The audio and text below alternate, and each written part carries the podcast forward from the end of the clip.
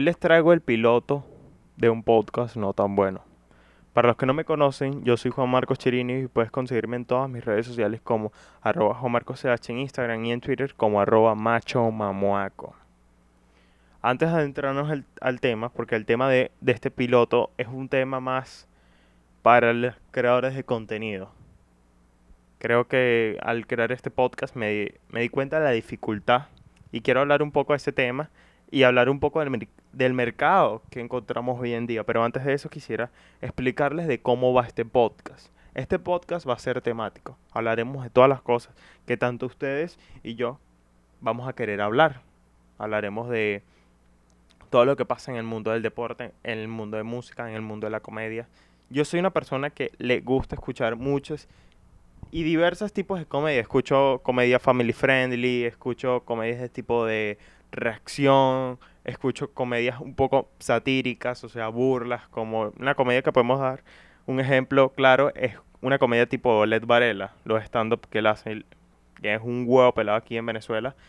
Pero a mí me gusta un poco la, la comedia mucho más pensada y rebuscada que la de Dave Chappelle. Para los que no lo conocen, es uno de los comediantes más valorados en Estados Unidos y creo que uno de los comediantes que, que se basa solamente en stand-up, que no, no, hace películas ni nada, que gana muchísimo dinero. Bueno, tiene un, un, patrimonio neto de 50 millones de dólares.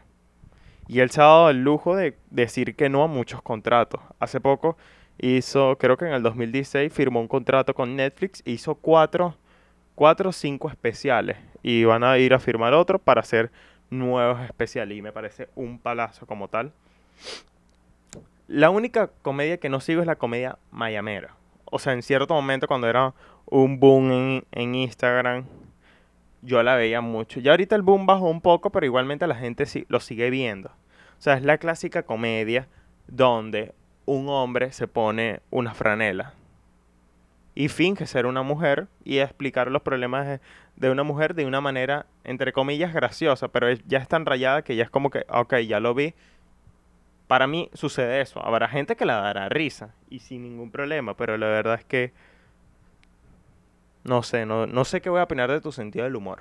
No sé, no sé, no sé qué opinar al respecto de tu sentido de humor.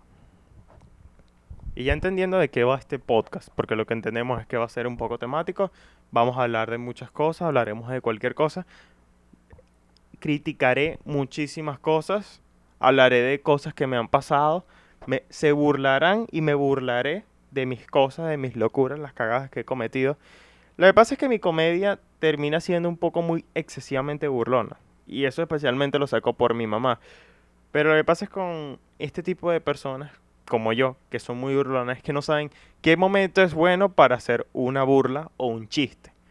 Hace poco, bueno, antes que empezar la cuarentena, hace bastante rato, cabe destacar, em, me encontraba en el gimnasio y una chama estaba explicando de que un amigo se había caído de, un edificio, una vaina así. Y yo miro y yo pienso que es, es burla porque ella dice, y vamos a ir a una cena hoy yo digo, es mentira. O sea, ¿cómo después que un amigo tuyo se cae, tú vas a ir a una cena? Cabe destacar que no le estaba parando mucha bola, estaba metido en mi, en mi planeta, en mi mundo, en mi cabeza, y de repente cuando escuché eso, dije, mierda, ¿qué, ¿qué coño la madre está hablando? Y yo rematé lo que ella dice diciendo, y que yo también me he caído, yo también me he caído así. Y solamente escuché un silencio de 10 segundos y un coñazo del entrenador, así en el costado, diciéndome, de eso no te burles. Y siguieron hablando. De verdad que ese día me dio una pena. O sea, y me di cuenta de que no todo el tiempo es una joda. No todo el tiempo es una joda. Y de verdad me causó demasiado... y creo que allí explico, simplifico lo que es mi comedia. O sea, es una comedia burlona y que no sabes cuándo es el momento. Yo me burlo de todo y no sé cuál es el momento correcto de hacerlo. Así que veremos cómo en este podcast evolucionó esa comedia hasta encontrar el momento correcto. El momento oportuno. Y ya para retomar el tema del piloto, que es la de creación de contenido, como ya había dicho, se me hizo bastante dificultoso crear contenido. O sea, lo que pasa es que este es el primer piloto, pero no sé cuántas veces lo he repetido. Y pasé muchas veces, eh, pasé horas de la noche, creo que llegué un día hasta las, tarde, hasta las 3 de la mañana despierto, tratando de buscar una forma de dar un chiste, una vaina, y me di cuenta que no puedo hacer eso. O sea, la creación de contenido debe salir sola. No debes estar matándote la cabeza. No debes estar matándotela. Y a veces hasta las críticas, los primeros días me las tomé muy mal. Me las tomé súper mal. O sea, me las sentía que eran para mí. Y luego me di cuenta que no me las puedo tomar así. Y eh, yo le, este los, he creado más pilotos, pero se los paso a mí, como que a un grupo de personas para que los escuchen y opinen. ¿Qué tal? ¿Qué opinan?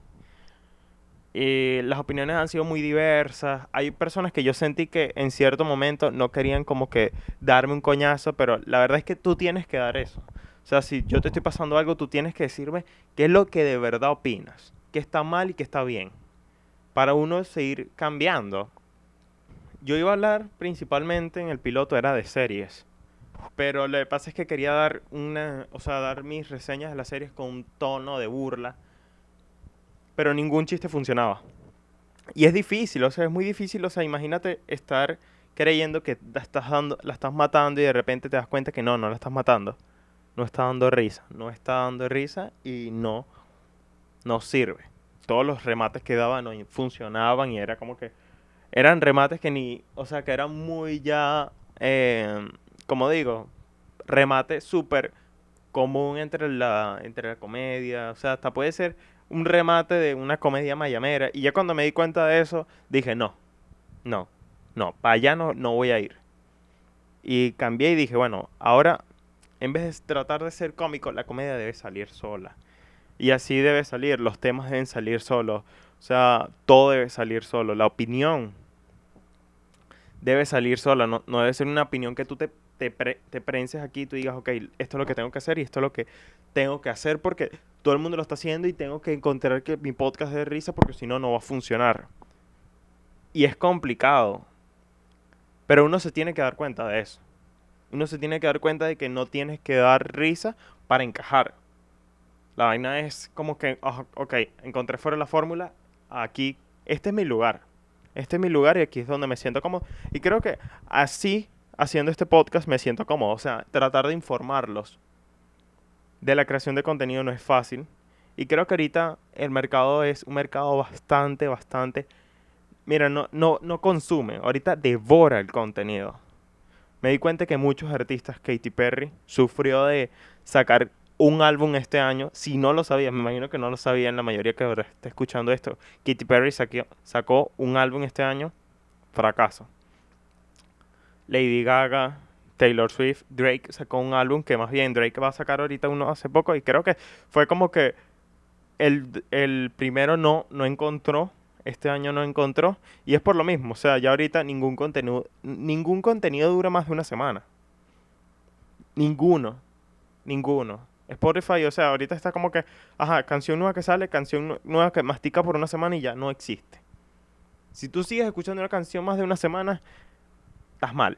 Si te basas solamente en, conteo de Spotify, o sea, estás mal. No hay ningún contenido que dure hoy en día y en series tampoco. O sea, me sucedió hace poco que estaba viendo Twitter y me encontré con una persona que dice, ¿no sienten que em, Tiger King lo vieron hace un año? Y dije, mierda, ¿verdad que Tiger King la vi hace como 3, 4, 5 meses? Y siento que ya ni me recuerdo cuántos episodios tiene. Me tengo que meter en para ver cuántos episodios tienen. A mí nunca me pasa eso. Más bien, yo, yo duro con la historia de un documental muchísimo tiempo. Pero este año consumí demasiado contenido. Y yo consumo demasiado contenido como tal. Este año multipliqué el contenido que hago. Que grabo no. Que, que veo. O sea, multipliqué el contenido. Y me imagino que a muchas personas les habrá pasado esto. Y es como digo, también hay algo que me di cuenta de que eh, la creación de más contenido, hay una gran posibilidad de que tú estés plagiando algo sin tú darte cuenta. O sea, tú no te diste cuenta por la cantidad de contenido que hay y es como que tú ves 10, eh, o sea, si tú por lo menos eres un artista de maquillaje, ves 10 maquillajes diarios.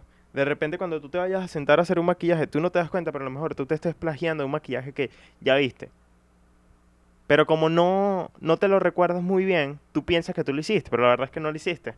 Simplemente es un plagio.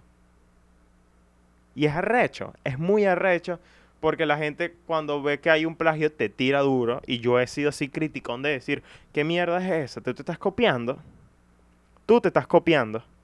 Pero no es que se están copiando. Ahorita últimamente, yo lo, ya ahorita hoy me di cuenta, o sea, al crear contenido te das cuenta de que las posibilidades de copiarte son más, mayor, en un mercado tan fuerte. O sea, un cantante hoy en día puede cometer fácilmente un plagio. Antes no, antes una canción podía durar fácilmente un año. Y decían, duró poquito. Ahorita no, ahorita canción que sale, canción que dura una semana y para afuera. Al final te da como una posibilidad de, si tú eres un eh, un creador de contenido te da una posibilidad, una ventana abierta de que ya por lo menos es un mercado muy eh, descontrolado y tú a lo mejor tú tiras con suerte y caíste y entraste en, ese mercado y no te diste cuenta cómo. Pero como también puede pasar eso, te puedes desmoronar y mierda. No sirvió nada lo que hice. Y es arrecho, es muy arrecho. Pero me di cuenta que hay muchos artistas que se reinventan y uno de ellos es Robert Pattinson. No se reinventó mucho, hizo como un giro de 360 grados y cayó en las mismas, pero dice que no es lo mismo. O sea, ese tipo pasó de ser un vampiro a ser Batman. No es un cambio muy grande si tú te das cuenta. Es un tipo que es oscuro, habla así todo arrecho, que uno dice, o sea, la gente lo entraba en el colegio y no sé cómo no se daban cuenta de que era un puto vampiro. O sea, ya tú lo veías y tú decías, mierda, qué blanco es este tipo qué blanco es este tipo, pero la gente no se da cuenta. Y cosas normales en películas así. No estoy criticando la película. La película puede ser un palazo en ese año, y ahorita ya no es un palazo, pero hay que aplaudir a Robert Pattinson, que este año lo tuvo bastante, bastante, bastante productivo. Sacó, va a sacar una película de Tenet, de Christopher Nolan, director recomendado. Recomendado. Vean la trilogía de Batman y Orígenes. Algo que me di cuenta hoy, todos los pósters son iguales en las películas. Todos los pósters son iguales. Tienen la misma temática. Además de sacar Tenet, va, Robert Pattinson va a sacar una película de Netflix. Y sacar película de Netflix no es tanto que va a ser un palazo seguro, sino que vas a tener más contratos. La película se llama The Devil All the Time. Y es con Tom Holland. Yo espero que sea buena. Yo espero que sea. No soy muy fan de las películas de Netflix por el problema de cerrar. Tienen muy buenas premisas, pero siempre cierran mal. Y por eso no, no soy muy fan. Y la otra película que va a sacar es Batman. Que esperemos ver cómo les va. El tráiler promete bastante. Promete bastante. La historia de Batman es una de las más arrechas que hay entre los cómics. Por, por ser tan oscura y a la vez tan verdadera. O sea, los villanos son uno de los más arrechos que tienen. Todos los superhéroes unidos no tienen un villano como los de Batman. Y es la verdad. Es la verdad. No tienen la capacidad de esos, de esos personajes, esos villanos, la historia que tiene el trasfondo cada villano es muy arrecho. Y no solamente hablando del Joker, o sea, tiene el, el acertijo, tiene el pingüino, tiene personajes que uno dice, mierda, ¿qué trasfondo tiene este personaje, este villano? Y es muy complicado conseguir eso. Y ellos lo han conseguido con muchísima, con muchísima, con muchísima facilidad. Y bueno, creo que con esto podemos terminar el, pod el piloto del podcast no tan bueno. Espero que le haya gustado. Yo espero dentro de una semana sacar el nuevo capítulo, que este sí se duraría muchísimo más. Este simplemente, como digo, es un piloto. No es, no es un piloto súper gracioso, pero como digo, mis podcasts se va a tratar de que poco a poco vamos a, voy a ir encontrando, me voy a ir soltando en el micrófono, ir contando mis historias, mis anécdotas, soltar videos míos, soltar locuras que he hecho. Y poco a poco vamos a ir encontrando el ritmo, pero de verdad espero que sigan y comenten qué fue lo que les gustó, qué quisieran que mejorara, algo en específico. Y de último, me gustaría que las personas que crean contenido me dejaran un comentario que hacen cuando se quedan sin ideas. Hoy, yo me, hoy me quedé sin ideas, pero gracias a, a las personas que, que yo les paso en los pilotos me pudieron dar como que, ok, esta es la vuelta que le voy a dar pero me gustaría saber qué ustedes hacen y yo poder utilizarlo en el, en, en el futuro. Ya el primer capítulo ahí tengo los temas. Están buenos, están buenos, de verdad que están muy buenos. Están muy buenos. Y bueno, los veo hasta la próxima. Síganme en todas, en todas mis redes. Arroba CH en Instagram y en Twitter. Arroba Macho Momoco. Y estén pendientes para el, el próximo video. Estén pendientes del próximo video. Muchas gracias y buenas noches.